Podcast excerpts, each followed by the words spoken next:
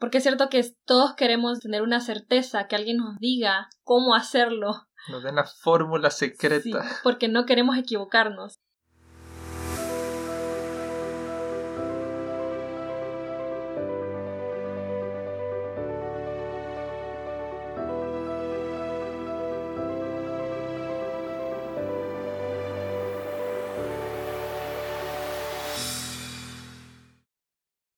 Bienvenidos a este nuevo episodio del podcast Desde la Orilla. Te mandamos un saludo muy especial si nos escuchas desde YouTube. No olvides suscribirte al canal. Y para los que no nos conocen, yo soy Claudia. Y yo soy Gabriel. Y hoy vamos a hablar de un tema que creo que le interesa a muchas personas, porque queremos dar respuesta a preguntas muy comunes como ¿cómo saber si la persona con la que estoy es o no es el indicado? ¿Hay un momento específico de, digamos, tiempo para tener un noviazgo? ¿Cómo puedo saber si la persona con la que estoy es con la que me quiero casar o con la que quiero iniciar un noviazgo? ¿Cuáles son los síntomas de estar enamorado? ¿Qué tan largo tiene que ser el noviazgo antes de casarme? ¿Cómo sé si estoy listo para casarme? ¿Cómo sé si lo que siento es amor? Porque es cierto que todos queremos tener una certeza, que alguien nos diga cómo hacerlo. Nos den la fórmula secreta. porque no queremos equivocarnos. Y entonces, como siempre les decimos en los episodios, es esta idea de que todos estamos hechos para el amor. La vocación del ser humano es el amor. Pero no hay que malinterpretar esto pensando entonces de que todos estamos llamados al matrimonio, porque el amor se puede vivir de muchas maneras. Sí, el amor es un concepto análogo que se aplica al amor de familia, amor de amistad, amor de pareja, obviamente. Exacto, pero en este caso nos vamos a referir a las personas que sí estamos llamadas a la vocación al matrimonio, y para eso hay que comprender que nuestro corazón recorre un camino. O sea, no es de la noche a la mañana que vos conoces a alguien, que te enamorás y que ya decidís casarte con esa persona. Hay un proceso en el que el amor va a ir creciendo y va a llegar a un punto en donde sí vas a saber que esa persona es o no es la indicada. Sí, no es como estos cuentos de hadas en los que conoces a la persona, flechazo a primera vista, al día siguiente se están casando y luego viven felices para siempre, sino que hay un camino, hay que recorrer un camino. Sí, también es que es curioso porque el otro día yo estaba haciendo un live en TikTok y estaba hablando con una persona que me preguntaba cuánto tiempo le daría yo a un noviazgo o cuánto tiempo pienso que un noviazgo debería de durar. Porque él estaba diciéndome de que le parecía imposible vivir la castidad en el noviazgo, cuando muchas veces comenzas una relación cuando sos muy joven y digamos no está listo para casarte, entonces te toca vivir tu noviazgo muchos años y él decía, pero durante todo ese tiempo, ¿cómo no voy a tener relaciones sexuales? Y también hacía alusión al tema de que él, miraba muchas parejas que eran religiosas y cómo se casaban súper rápido. O sea, que eran novios, digamos, tres meses, seis meses por mucho, ya se casaban. Y él decía como, esa gente fijo es porque están urgidos por tener relaciones sexuales y por eso se casan. Y entonces me, hacía la pregunta, ¿verdad? Como, bueno, ¿vos qué dirías? O sea, ¿cuánto tiempo? Entonces creo que es interesante, digamos, analizar este tema porque es una pregunta que mucha gente se hace porque estamos en noviazgos, ¿no? O, vemos gente cómo vive su noviazgo. Hay gente que puede durar 10 años o hay gente que se casa súper rápido y no sabe realmente cuáles son esas razones. Estas son preguntas muy comunes y muy válidas porque sabemos que entender el tema de la castidad, que ya lo habíamos hablado, o todo el proceso ¿no? que vivimos en el noviazgo para poder llegar a ese, ese momento de discernir si esa persona es o no es con la que te quieres casar, pues hay como muchas dudas en eso, porque hay mucho desconocimiento también. Sí, son preguntas como muy comunes por la manera en la que se viven actualmente estas relaciones en general, como bueno, está tan normalizado el tema de tener relaciones sexuales, porque se piensa, bueno, en el mejor de los casos, yo a esta persona ya la amo, ya nos conocemos lo suficiente, nos amamos, entonces ya tengamos relaciones sexuales, por ejemplo. En otros casos es simplemente ella, es el primer paso para empezar una relación. Entonces, como hay tantas maneras en las que se propone actualmente la manera de vivir estas relaciones personales, que claro, entonces surgen todas estas preguntas. Bueno, ¿por qué? ¿Por qué tengo que esperar? ¿Por qué de esta manera? ¿Cuánto tengo que esperar? Si los noviazgos tienen que durar 10 años, ¿cuándo estoy listo ya para casarme? ¿Por qué esa gente que es religiosa se casa a los 20 años ya urgido para ya después de tres meses de conocerse? Sí. Bueno, y por eso es que queremos hablar en este episodio del proceso amoroso, que es básicamente ese camino que recorre tu corazón desde el momento que conoces a alguien o que sentís atracción por una persona hasta el momento en que llegas a esa madurez del amor. Y entonces, con todo esto que vamos a contarte, vas a poder responder a todas estas preguntas y de alguna manera creo que también aprender a conocerte mejor, a saber por qué sentís lo que sentís, qué significa eso que sentís, y a saber llevar tus relaciones en libertad para que puedas tomar buenas decisiones en cuanto a lo que más te conviene o lo que vos realmente querés. Si recuerdan, en el cuarto episodio nosotros hablamos de la afectividad y explicábamos que las personas somos seres afectivos, o sea que la realidad nos afecta y que la realidad entra a nosotros a través de los sentidos a través de lo que miramos, lo que escuchamos, lo que sentimos. Y entonces decíamos que la realidad que más nos afecta es precisamente otra persona. Por eso el primer paso al amor es la atracción. En la atracción hay como ese atractivo, o sea, esa realidad que es esa otra persona me atrae, me gusta, tiene algo que despierta en mí una atracción. Y esto puede ser tanto físico como personal. Claro, me puede atraer cómo se ve, pero también cómo piensa, cómo actúa, cómo se relaciona. Y nosotros también en aquel episodio hablábamos de la con naturalidad, que era como ese darnos cuenta que si nos atrae a alguien es por algo, o sea, el amor no es ciego, decíamos, sino que si te gusta es porque tiene algo que en base a tu experiencia y a cómo vos sos, despierta, digamos, en vos ese, esa atracción positiva.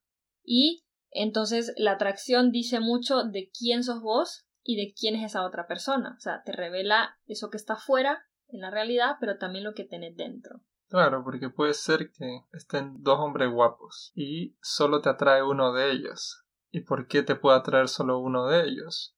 Porque dentro de vos hay algo que te dice que ese es el que te gusta. O sea, hay algo en vos que hace que además de la belleza de este hombre, hay algo en vos que también hace que te atraiga este y no el otro. Exacto.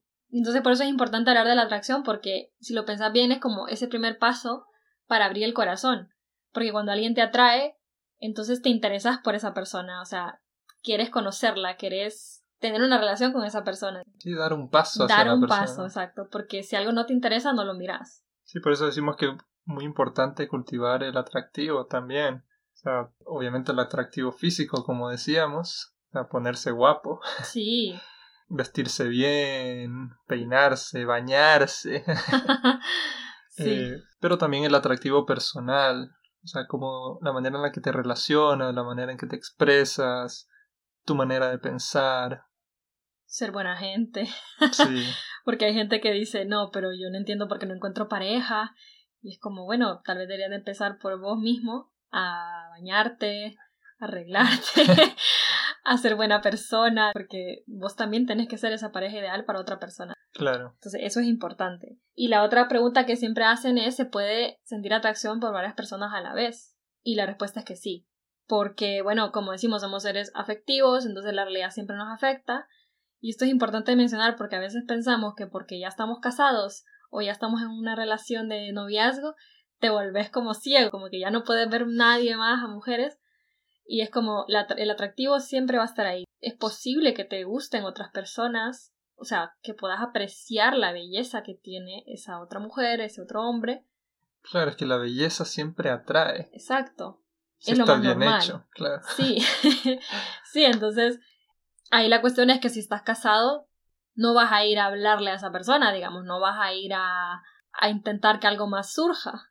Claro, pero sentirte atraído no es malo. Lo malo es si actúas a favor de esa atracción.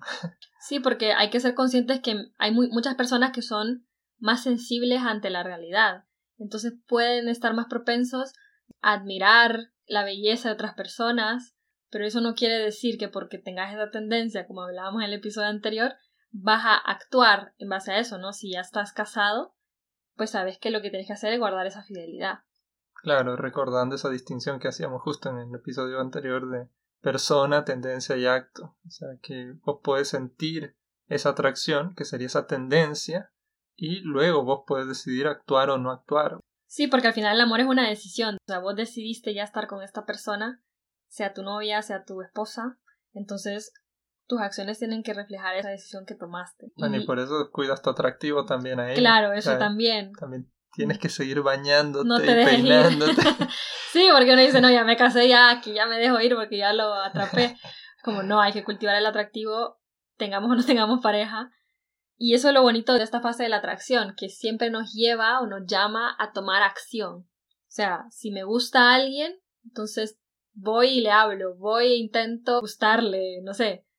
Y lo mismo si estás casado, si te atrae otra persona, bueno, también tomas la decisión de tomar distancia, de...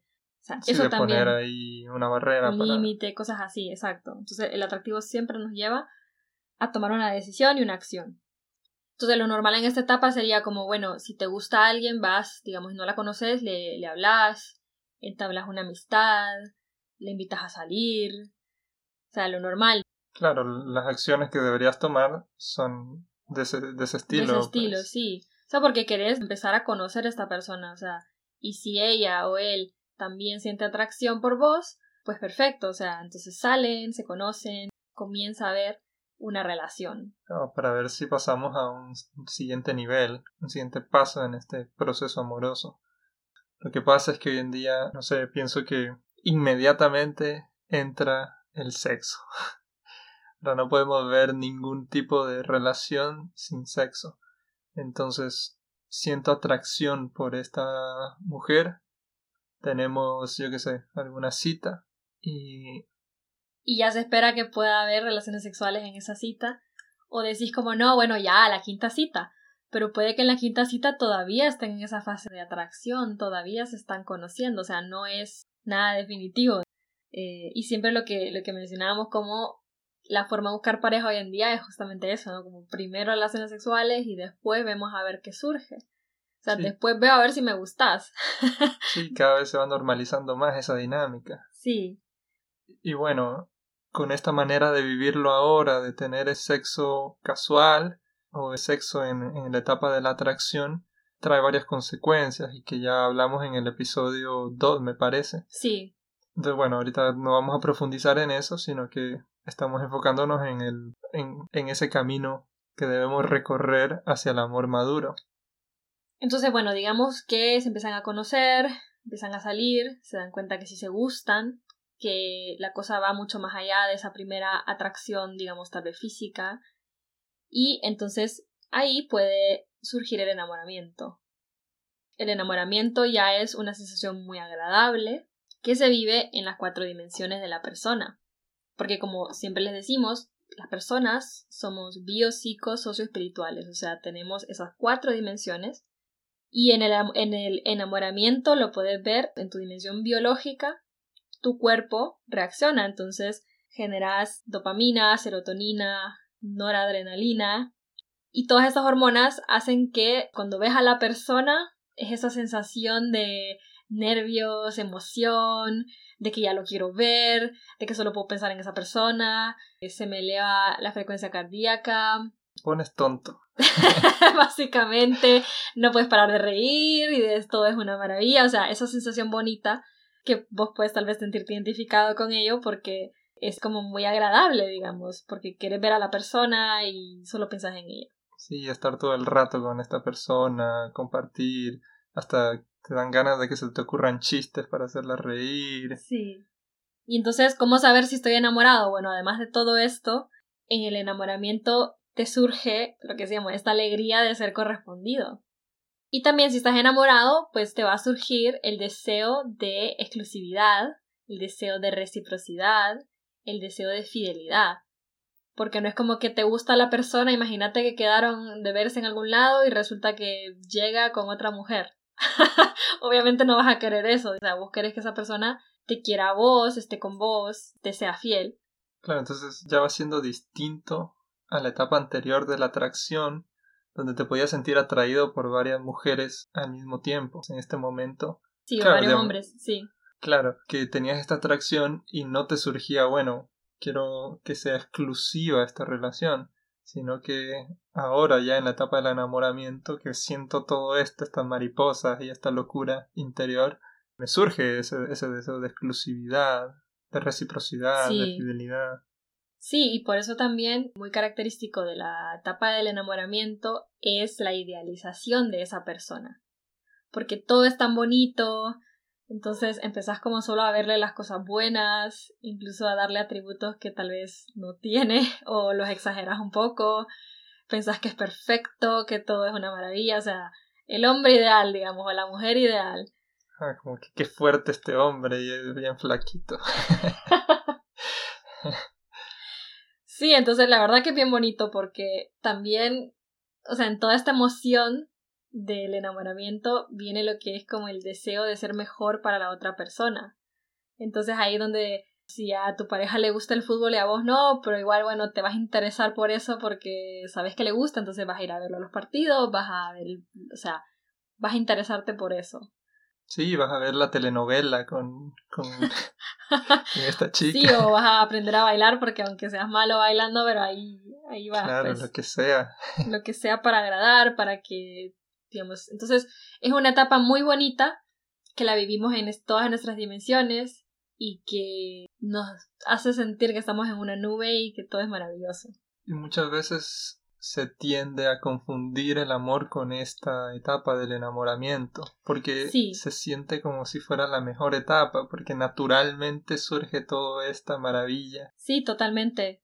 Pero lo cierto es que no podemos vivir en esta nubecita todo el tiempo. O sea, es muy natural que luego eso baje, digamos, todo esa subidón de hormonas baja también.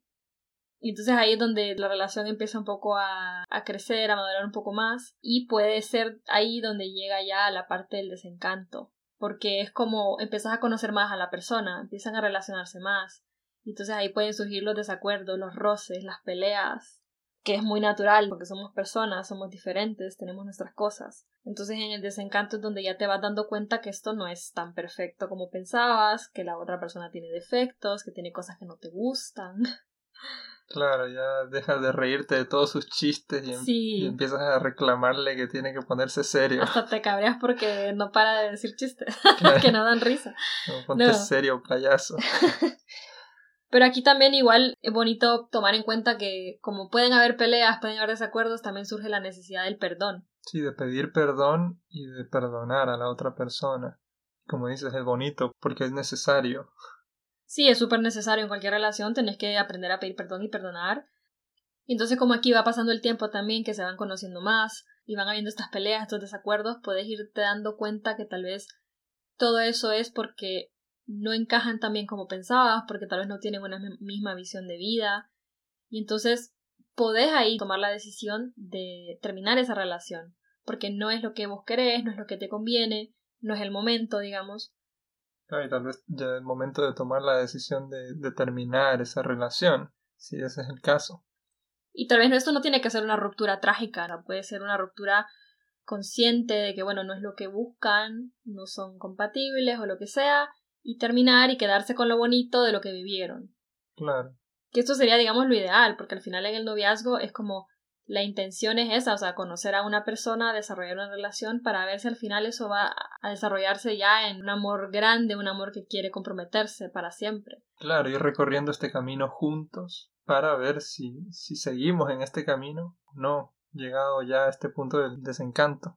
Lo que pasa también es que, como vos decías, como esta etapa se confunde mucho con el amor ya maduro, entonces eh, tomamos decisiones muy grandes en esta etapa que no son para nada recomendables, porque que decíamos, empezás a tener relaciones sexuales o te vas a vivir junto a, la, a tu pareja, se van a vivir juntos o incluso hay gente que se casa.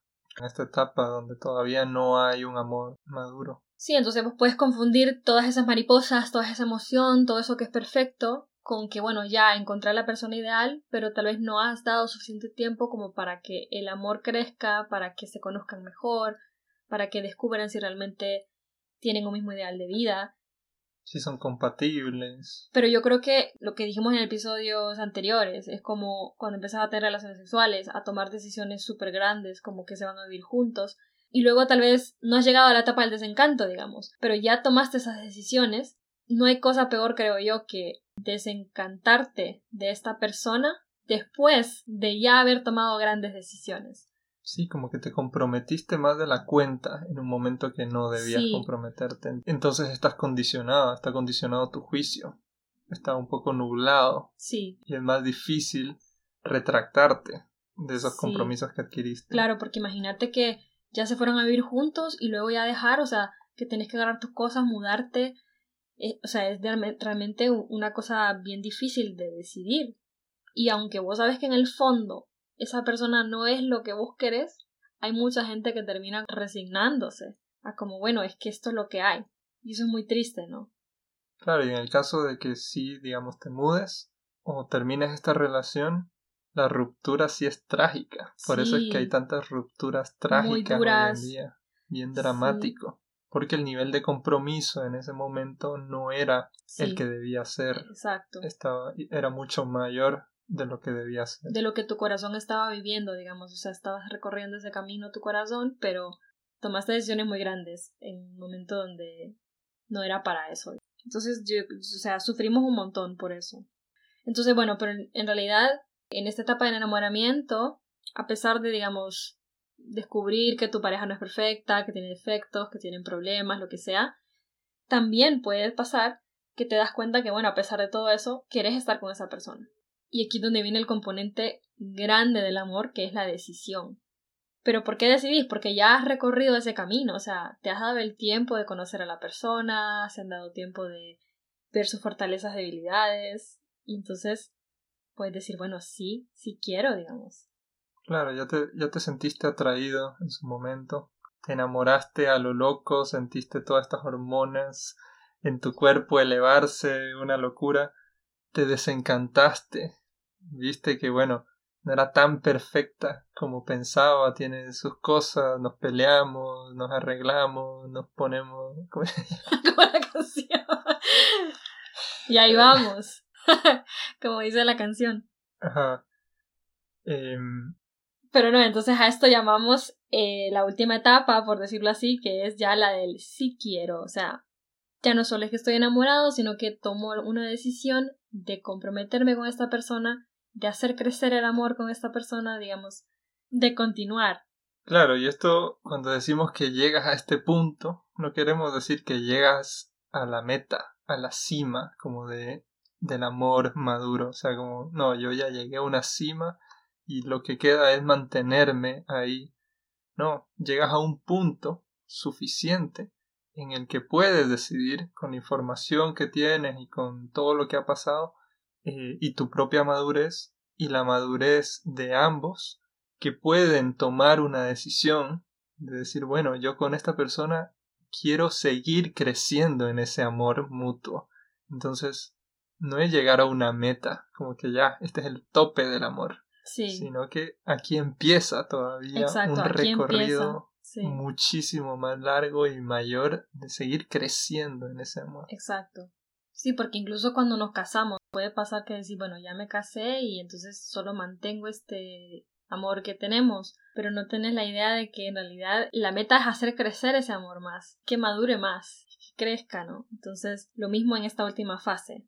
O sea, porque la meta del proceso amoroso, o sea, ese camino que recorre tu corazón, es que el amor crezca, básicamente. O sea, es de pasar de esa atracción inicial al enamoramiento, que ya es donde el amor está creciendo, y llegar al punto del amor maduro, donde ya tomas esa decisión de estar con esta persona y de llegar a un posible compromiso para siempre. Entonces, para saber que has llegado a este momento de, madurez del amor es cuando sos consciente de que vos amás a esa persona porque deseas el bien a esa persona. Más allá de lo que esta persona te pueda dar, de los defectos y las virtudes de esta persona. De las circunstancias, exacto. O sea, vos le deseas el bien. Y entonces, ¿cuál es el mayor bien que puedes darle a esta persona? Pues el mayor bien sos vos misma, o sea, sos es tu vida, porque como en algún momento también mencionábamos, en el noviazgo uno comparte muchos bienes. O sea, compartís amigos, compartís tu familia, compartís experiencias, momentos, recuerdos, intimidad, todo esto. Pero llega un punto de la madurez del amor donde quieres darle tanto a esta persona y decir, bueno, es que lo más que le puedo dar es básicamente eso, mi vida, o sea, es compartir mi vida con esta persona, porque ya no quiero vivir más sin esta persona. Quiero que nuestras vidas digamos, se unan y podamos caminar juntos desde este momento. Entonces ahí es donde das el sí quiero, que no es lo mismo que decir te quiero, como en el enamoramiento, sino que es ya el sí de decisión. Claro, y ese sí quiero es ese deseo del solo tú, exige exclusividad, lo que decíamos, que ya surgió en el enamoramiento, pero que aquí se asienta. Y ese deseo del siempre tú, que exige fidelidad. Sí, y también en la madurez del amor se vive en nuestras cuatro dimensiones. Entonces, también es bueno tomar en cuenta esto, porque decíamos que somos seres sociales, tenemos esta dimensión de, de relación, de dimensión social, y entonces cuando querés este compromiso con esta persona, es muy natural también querer, digamos, compartirlo con otros. Es querer dar ese sí quiero frente a otras personas, frente a la sociedad, para que la gente sepa que estás en ese compromiso, ¿no? Que es lo que llamamos una boda, un compromiso. Que no solo se trata, digamos, de una necesidad religiosa si crees en Dios o una necesidad legal, sino una necesidad humana de querer compartir, tener este anhelo de que en sociedad se te vea como esta persona que está comprometida con este otro. Porque las, personas, digamos, necesitamos de actos concretos que hagan tangible lo intangible. Claro, como decíamos, somos seres afectivos, nos afecta la realidad, tenemos los sentidos, necesitamos esa conexión con la realidad. Sí. Y también en la dimensión relacional. somos seres que necesitamos ritos, tenemos ritos para varias cosas porque lo necesitamos en esa dimensión. Claro. hacerlo presente, hacerlo tangible, como decís vos. Sí, eso es súper necesario. Y, y, lastimosamente hoy se intentaba analizar esto y decir como que bueno, no es necesario, o sea, aquí con solo nuestras palabras ya nos juramos amor eterno y, y no necesito casarme. Pero eso es, digamos, ir en contra de la naturaleza humana, ir en contra de lo que vos sos. Porque es como cuando, un ejemplo sencillo, como cuando se nos muere un familiar, una persona muy querida, Ahí también tenemos ceremonia, tenemos ritos, tenemos formas de darle ese último adiós a esa persona. Necesitamos de eso para poder vivir ese luto. Exacto. De la manera adecuada. No, no puedes decir solo, ah, bueno, ya no importa eso, o sea, ya que ahí quede, ¿no? O sea, porque eso es lo que somos, necesitamos de esto. Y en la madurez del amor también, digamos, esa necesidad, como decíamos, de, en tu dimensión espiritual, ¿no? Es darte cuenta que tenés este anhelo tan grande de compartir tu vida, de prometer ese compromiso a esa otra persona y es una promesa muy grande la que se hace o la que se anhela, ¿no? Pero la hacemos confiando en que vamos a poder tener el amor suficiente, digamos, para poder cumplir esa promesa tan grande. Porque a pesar de que nos damos cuenta que somos muy pequeñitos, también sabemos que tenemos un corazón muy grande que tiene un anhelo enorme de amar. Lo otro que es interesante de aclarar es que vos puedes llegar a este punto, por ejemplo, con tu pareja, de que, bueno, sí, te querés casar con esta persona porque ha llegado a la madurez del amor, pero tal vez te comprometes y la bodas en un año. Entonces vos decís, bueno, pero ¿por qué entonces aquí tampoco puedo tener relaciones sexuales? ¿Por qué aquí no puedo tomar estas grandes decisiones? Claro que esa también es una pregunta bien común. Sí, porque decís, pero es que ya me comprometí, ya no voy a cambiar de opinión, ya esta es la persona de mi vida, o sea, ¿qué, ¿Qué diferencia hace el tener relaciones sexuales hoy o dentro de un mes que me voy a casar? Sí, la cuestión es que vos querés vivir las relaciones sexuales en el presente, hoy, cuando esta promesa de amor eterno se va a dar en el futuro. Sí, ahorita estás comprometido, estás comprometido a dar ese, ese sí en el futuro, dentro de un mes, dentro de un año, como sea. Pero hoy no, pero hoy quieres realizar un acto que te une en ese sí quiero eternamente estar contigo. Entonces, como que no hay una congruencia, porque el acto lo quieres realizar en el presente, pero esa promesa la quieres hacer en el futuro. Sí, es cierto que lo pensamos mucho en presente todo, ¿verdad? Y a veces incluso ni siquiera logramos llegar a esta etapa de la madurez del amor, porque hemos estado viviendo este camino del corazón, tomando decisiones muy grandes, cuando no estamos preparados para tomarlas, como las relaciones sexuales. Entonces, como decíamos, el amor se vive en tus cuatro dimensiones, y esto pasa también en la biología. Así como surgen todas estas hormonas en el enamoramiento, así muy bonito y todo, también en una relación sexual surge la oxitocina, y esta es la hormona del vínculo. Entonces imagínate que vos estás viviendo un encuentro sexual que te va a vincular no solo a nivel biológico sino a nivel psicológico, porque va a afectar todas estas cuatro dimensiones, con una persona con la que no has recorrido un camino, con una persona con la que todavía no sabes si va a ser o no va a ser. Y entonces conoces a una persona, te atrae, te gusta, tienen relaciones sexuales, pero luego a los meses te das cuenta que no, ya no es. Entonces ya ni siquiera llegaste, digamos, al enamoramiento porque no, no siguió. Entonces, bueno, vas y te vinculas con esta persona. Imaginémonos como un pedazo de tape, un pedazo de, no sé cómo le dicen, De celo, cinta- cinta adhesiva, no sé. Vas y te vinculas con esa persona y luego a los meses conoces a otra, te atrae y otra vez vuelves a tener relaciones sexuales, te vuelves a vincular y una y otra vez te vas vinculando con personas con las que tal vez no, no llegaste a dar ese sí. Pero ¿qué es lo que pasa? Que vas perdiendo como esa capacidad de vincularte realmente. Claro, así como la cinta adhesiva va perdiendo su capacidad de Sí.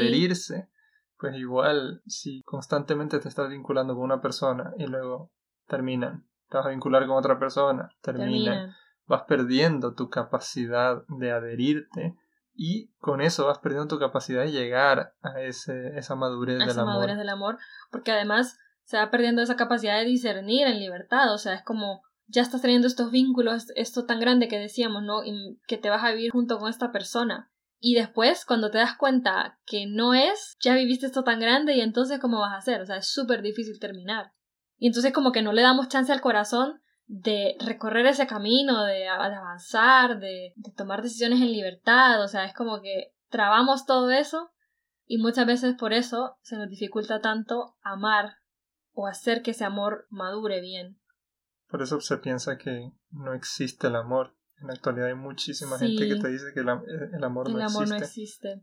Sí, o, o el, o el matrimonio es, es ridículo porque es que igual la gente se separa y, y nada te garantiza que vas a durar ni nada, pues. Pero una de las preguntas que siempre sí se hacen es, bueno, ¿cómo sé si esta persona realmente es? Porque sí es cierto que, a pesar de que lo vivamos como lo, como lo vivamos, siempre queremos tener cierta certeza porque no quieres equivocarte, no quieres dar un gran paso como el matrimonio y equivocarte. Claro, quieres saber si esa persona es la indicada para dar ese siguiente paso. Sí, pero lo, con, con lo que estamos diciendo es eso, o sea, que se vuelve bien difícil y aquí es donde cometemos muchos errores. Por eso, porque tal vez perdimos la capacidad de discernir en libertad, estamos condicionados por las decisiones que ya hemos tomado. Eh, entonces, hay muchas razones por las cuales, digamos, podríamos equivocarnos y tomar una mala decisión, casarnos con la persona que no es, o incluso también terminar un noviazgo que pudo haber sido algo bueno, pero lo terminaste las razones equivocadas. las razones equivocadas. Entonces, una de las razones realmente que tomamos malas decisiones o nos equivocamos es porque no sabemos el sentido verdadero del noviazgo. Empezamos relaciones de noviazgo siempre pensando, digamos, en el aquí y el ahora y nunca pensando a futuro. No tenemos claro que el noviazgo es una etapa para poder conocer a una persona para saber si esa va a ser o no va a ser el compañero o la compañera de tu vida sino que es como que, ah, entramos en una relación porque ahorita, bueno, me gusta esta persona, la pasamos bien y ahí ya está. No te lo tomas muy en serio. Pero por eso es tan difícil considerar vivir la castidad en el noviazgo.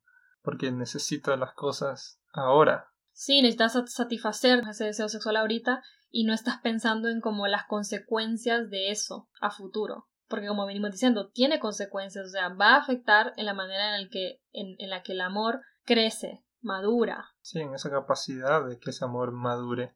Sí, porque el pensamiento es, ¿para qué voy a sacrificarme tanto de no tener relaciones sexuales con esta persona que ni siquiera sé todavía si es que va a ser o no va a ser? O sea, no voy a perder el tiempo, mejor disfruto ahorita. O sea, pensamos en el aquí y el ahora. Pero esto es realmente porque, digamos, el segundo problema es que no sabemos lo que queremos. Y ahí donde ves noviazgos que tienen 8, 10, 12 años de estar juntos, pero no ves como que vayan hacia ningún lado porque no saben realmente lo que quieren, tal vez están en esa relación por comodidad, por costumbre, pero como no tienen claro el objetivo de esa relación que es llegar a un, a un compromiso, a algo más, pueden estarse ahí muchísimo tiempo. Y como no nos conocemos también es que, es que no nos cuestionamos, o sea, qué es lo que queremos, qué es lo que buscamos en una pareja. Sí, ahí viene lo que decíamos, que puede ser que como no sabes qué es lo que quieres y la otra persona tal vez sí sabe, entonces empiezas a adoptar lo que esa persona quiere. Y puede ser que en el fondo no la quieras, pero como no te cuestionas, como no te conoces, no sabes qué es lo que quieres, lo más cómodo, lo más fácil de manera inconsciente es adaptarse a lo que la otra persona quiere. Entonces, claro, si esta persona no quiere hijos y como no lo tenés claro, o sea, no tienes una claridad sobre el tema, y tal vez en el fondo sí los querés, eh, pero como no tienes la claridad, lo, lo, lo fácil es adaptarte a eso. Y bueno, él no quiere hijos, pero yo tampoco. Claro, y esto se da también a que no es que solo no sabemos lo que queremos, sino que también no sabemos qué es el bien para nosotros. O sea, porque como no te cuestionas, entonces, que sí, vos puedes querer tener hijos, pero es algo que no sabes. Y entonces estás con alguien que no los quiere. Entonces, esto, yo creo que esto es algo bien común, que vos estás con una persona que es súper buena, que pueden tener una gran conexión y todo, ¿verdad? Pero no coinciden en cosas grandes como esas. Sí, o la religión. Entonces, sí, la religión y otras cosas. Entonces es como, no quiere decir que esa persona sea mala, sino que según lo que vos querés, según tus ideales de vida, pues esa persona no es un bien para vos, a pesar de que esa persona es buena. O sea, ahí es donde te tenés que cuestionar, digamos. Si lo que vos querés es una familia y esa persona no la quiere, por más que sea el príncipe azul, por más que sea Brad Pitt, no va a ser un bien para vos. Pero para poder reconocer eso, entonces tenés que aprender a conocerte y saber lo que querés. Incluso a veces, por no saber lo que querés, estás con una pareja que en el fondo vos decís, no, pero es que seguro con esta no me voy a casar, pero estamos aquí porque la pasamos bien, porque en el momento pues no encontraba a nadie más. Pero como no sabes lo que querés, entonces puede que esa pareja que tenés ya sí sea como una buena pareja para tu vida. Claro, también se puede dar, ¿no? Sí, pero también estamos como con esta idea de que no, es que puedo encontrar a alguien mejor, es que voy a encontrar a la persona perfecta y la persona perfecta al final no existe. O sea, la persona perfecta va a ser la que se amolde mejor o que juntos se amolden mejor a lo que quieren. Claro, en la que puedas tener una misma dirección, encajen, tengan cierta compatibilidad, como decíamos, haya cierta connaturalidad y exista la posibilidad pues de crecer juntos. Sí, entonces como para evitar cometer estos errores de que no sabes lo que querés, de que elegís a una pareja para toda la vida, pero al final no era, porque no tienen los mismos ideales, creemos que deberías de preguntarte algunas cosas que te puedan, digamos, ayudar, te puedan dar una guía en cuanto a lo que deberías de estarte cuestionando si es que realmente querés saber si esa persona es o no es la indicada. Lo primero, y yo creo que muy esencial, es saber si tienen un mismo ideal de vida una misma dirección, o sea, no tiene que ser exactamente las mismas metas, pero sí al menos que se dirijan hacia un mismo punto, en cosas importantes como lo que decíamos, o sea, si vos querés una familia, pues que él también quiera. Si tu pasión de vida es irte en misiones a África, pues idealmente sería una persona que también quiera eso, ¿no? No vas a irte con alguien que quiere vivir en su pueblito y no salir de ahí nunca. claro, que las cuestiones esenciales pues sean, tengan la misma dirección al menos. Sí, ahí es donde viene el saber quién sos y qué es lo que a vos te importa, porque tal vez para vos es súper importante tu religión y tal vez no, entonces son cosas que hay que considerar y cuestionarse en este discernimiento. Lo otro que también creo que es importante es cuestionarte si esta persona te acerca a tu familia, a la gente que te quiere. Ah, que no te aísla, que no te quiere solo para, para esa persona, o sea, no te, no te quiero solo para mí, sino que quiero tu bien, entonces quiero que estés con, las personas que te quieren. Sí, porque a veces son parejas que, digamos, te dicen, no, es que no me cae bien tu familia, entonces no voy a ir a la reunión o no, deja a esos amigos, que solo, solo jalan para su lado. Pero no es bueno que te aleje de la gente que te quiere. Sí, porque bueno, también se puede dar el caso de que no quiero que te vayas con tus amigos porque realmente tus amigos son una mala influencia. Entonces en ese caso, pues sí quiere lo mejor. Claro, porque lo hace como para cuidarte, que eso ya es diferente. Entonces, ahí tenés que cuestionarte bien eso. Sí, entonces es como, bueno, esta persona me hace bien, o sea, también me lleva a ambientes sanos, o sea, me cuida, me hace un bien, algo positivo, algo que me edifique. Y algo también para tomar en cuenta es considerar que el amor es siempre fecundo. Entonces puedes cuestionarte si esa relación que tienen es de amor fecundo, o sea, que sale hacia afuera, es un amor que le hace el bien a los demás, que pueden compartir con otras personas, que no es un amor que se encierra. Y aquí tal vez hacer una distinción de cuando hablábamos en algún capítulo del tema de que las relaciones sexuales están hechas para la unión y la procreación, entonces hablábamos de fecundidad y a veces se entiende este término de fecundidad como simplemente la procreación, ¿no? O sea, tener hijos y tal. Pero cuando hablamos de fecundidad de este amor, no nos referimos solo a la procreación, sino que también es eso, o sea, que, que salga ese bien que nos hacemos mutuamente también salga hacia la sociedad, hacia los demás. Sí, porque hay parejas que no pueden tener hijos, pero eso no quiere decir que no puedan vivir un amor fecundo, digamos.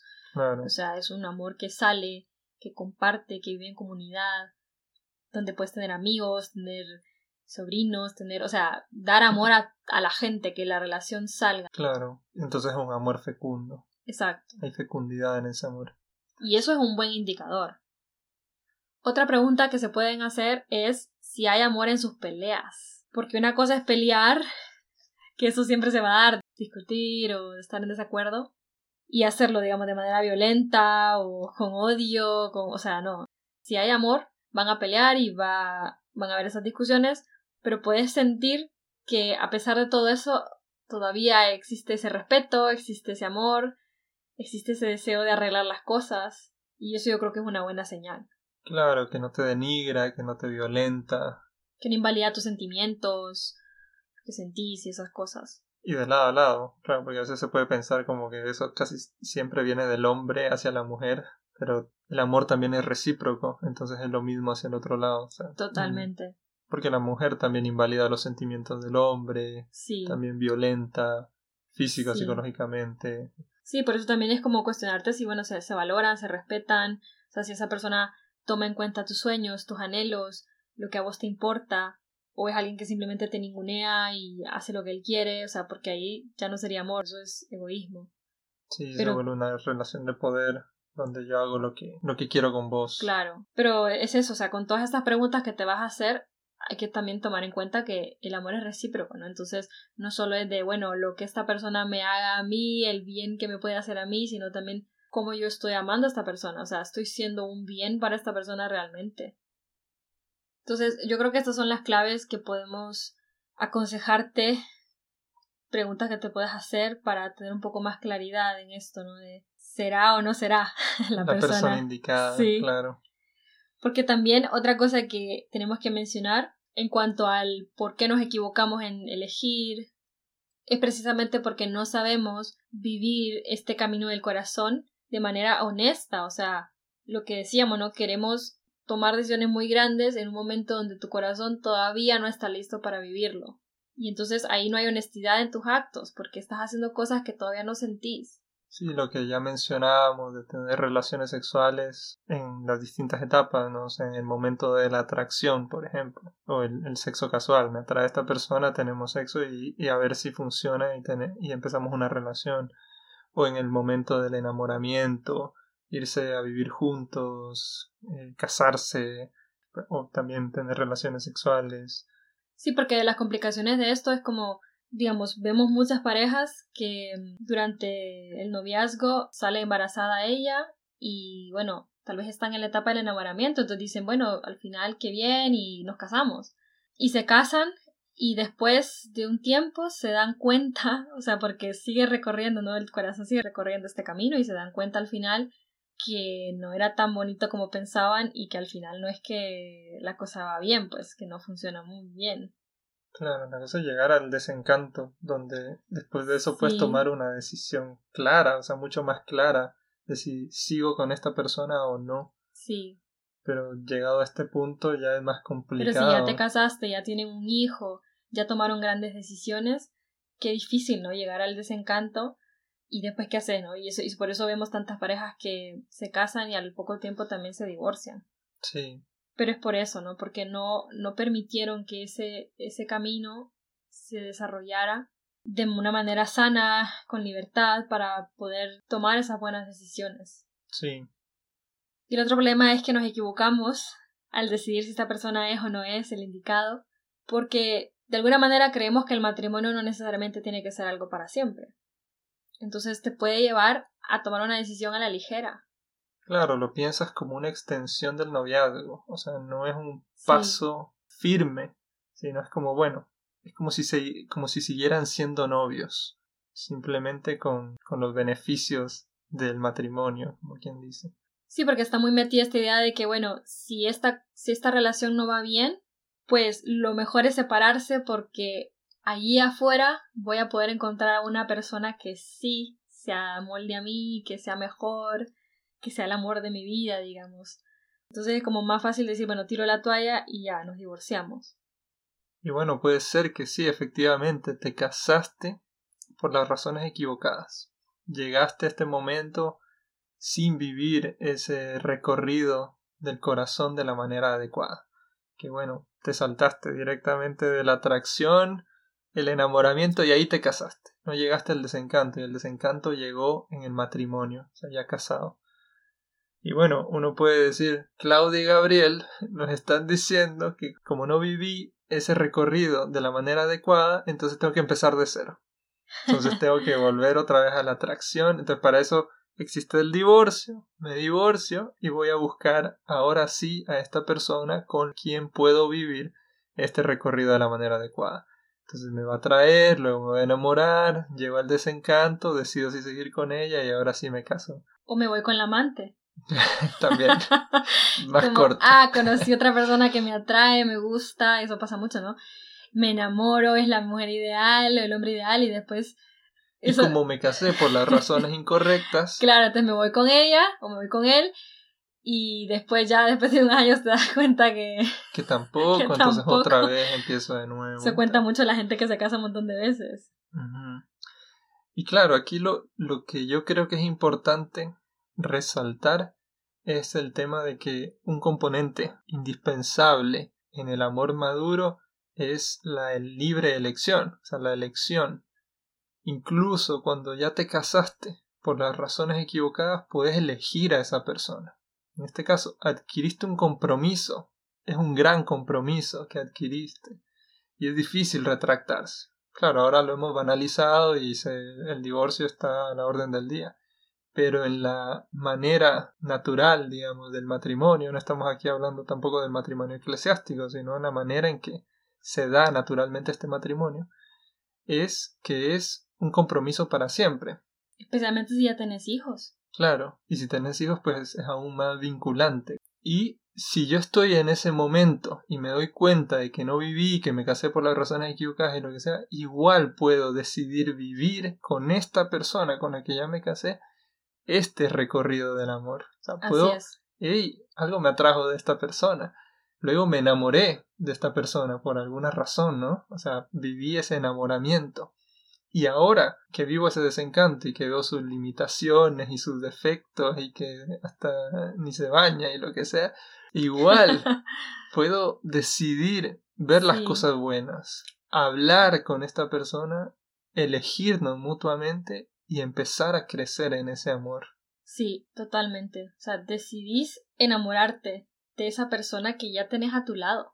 No ir a buscar a otra y volver a empezar, sino ya tengo a esta persona que es valiosa, que es una persona con la que realmente puedo construir algo. O sea, no tirar tu matrimonio a la basura, digamos. Sí, y esto es igualmente válido para las parejas que han estado casadas 50 años, por decir un número. O sea, ya muchísimo tiempo.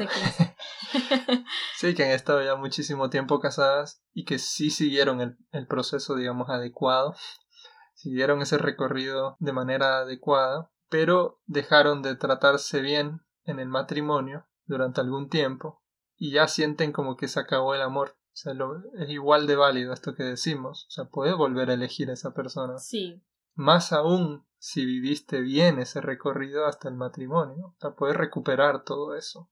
Sí, o sea, eso hay que tenerlo muy claro, creo yo, que siempre puedes recomenzar, siempre puedes aprender a amar, siempre puedes mejorar y tomar la decisión de que si ya estás casado, y no lo viviste bien o lo viviste bien, pues igual. O sea, la meta siempre es hacer crecer ese amor, aprender a amar mejor. Porque por todos estos problemas es que también se pregunta mucho, bueno, ¿realmente puede existir un amor que dure para siempre? Con tanto divorcio, con tanta infidelidad, con tanta cosa, mucha gente ya no cree que esto sea posible, digamos, que el amor exista, que el matrimonio sea algo importante o, o valioso para luchar por él. Claro, ya no hay seguridad de ninguna seguridad, como decíamos, que necesitamos para tomar esta decisión, de saber si es la indicada esta persona, cada vez hay menos seguridad de si esto va a funcionar. Más bien hay la certeza contraria de que esto no va a funcionar y hay que aprovechar mientras dure, ser felices mientras dure este recorrido juntos. Pero lo que nosotros decimos es que, a ver, o sea, el amor, el amor verdadero sí existe, sí se puede alcanzar.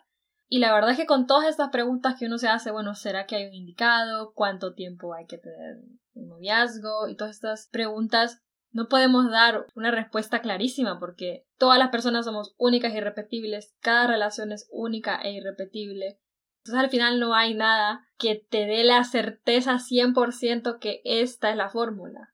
Lo que sí podemos decirte es que puedes hacer ciertas cosas que sí, digamos, te den un mayor chance de tener ese éxito en el amor, de elegir con libertad, tomar una buena decisión para casarte con esa persona indicada e indicada para vos, para lo que vos necesitas, lo que vos sos, digamos. Sí, como decís, aunque no haya una fórmula que te garantice 100% de que esta persona va a ser la indicada, sí hay cosas que puedes hacer.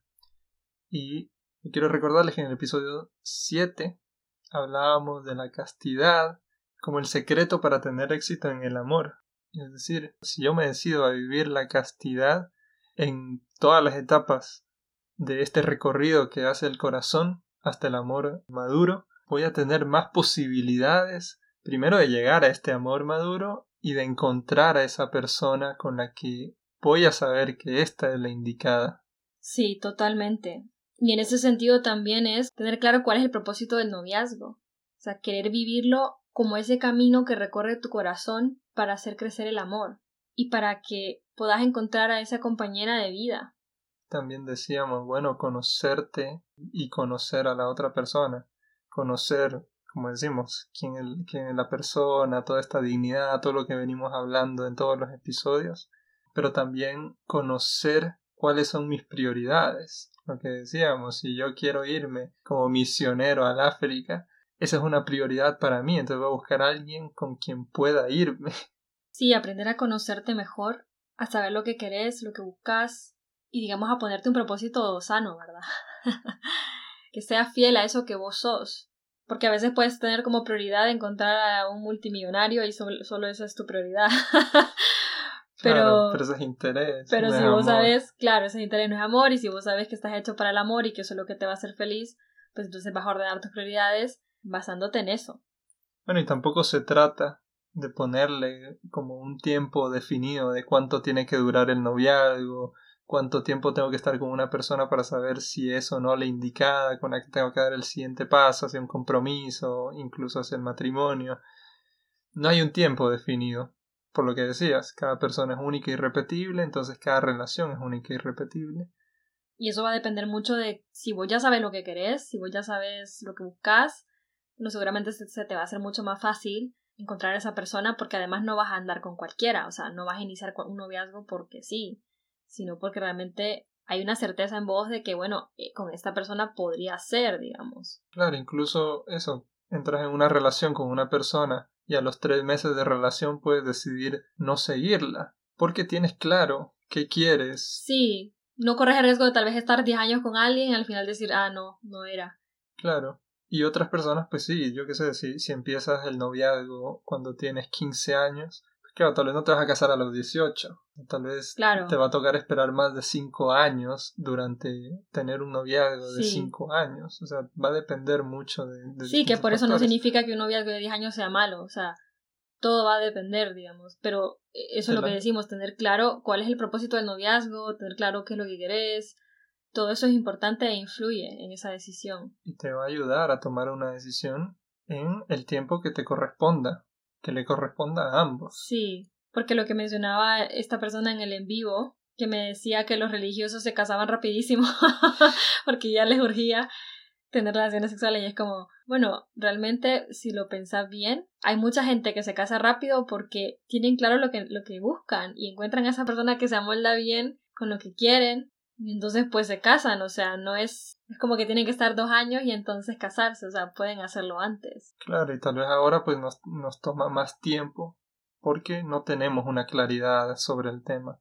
Y entonces tenemos noviazgos bastante largos antes de tomar estas decisiones, porque no la tenemos clara.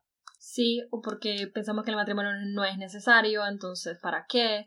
O tenemos miedo al compromiso y bueno, tantas otras cosas. Entonces, bueno, el amor existe, el amor verdadero existe, se puede lograr, yo creo que es cuestión de aprender una buena educación afectivo-sexual, que es lo que estamos haciendo aquí, conocer bien cuál es el camino que recorre tu corazón, aprender a conocer por qué sentís lo que sentís, a saber lo que querés, y entonces a poder aprender a amar más y mejor, que sí se puede. Entender que el amor también tiene un componente grande de decisión, de una libre elección de la otra persona, más que una renuncia es una elección de esa persona. Yo prefiero a esta persona y la elijo, no estoy renunciando a las demás. Sí, y que para tener esa libertad es, necesario actuar de alguna manera para que tu libertad pueda estar presente en esa decisión. Entender que eso, que el amor hay que seguir construyéndolo. Incluso cuando llegamos al amor maduro, no se trata como que ya llegué, sino seguir construyendo esa relación, seguir creciendo en ese amor. Así que a los que están en pareja les deseamos todo el éxito del mundo. Esperamos que esto les haya servido y a los que no igual, que puedan aprender sobre el amor, sobre este camino que recorre nuestro corazón, que es tan bonito, y que puedan encontrar esa persona adecuada. Así que no pierdan la esperanza. Sigamos adelante. Les agradecemos por estar con nosotros hasta el final. Ya saben que siempre pueden seguirnos en las redes sociales como Amar sin Orillas. Si están en YouTube, suscríbanse al canal. Déjenos sus comentarios, déjenos su like. Mándenos un mensaje por correo si ustedes tienen alguna pregunta o quieren que profundicemos sobre algún tema. Estamos siempre dispuestos a hablar con ustedes. El correo es desde la y nos vemos en el siguiente episodio. Muchas gracias. Hasta pronto.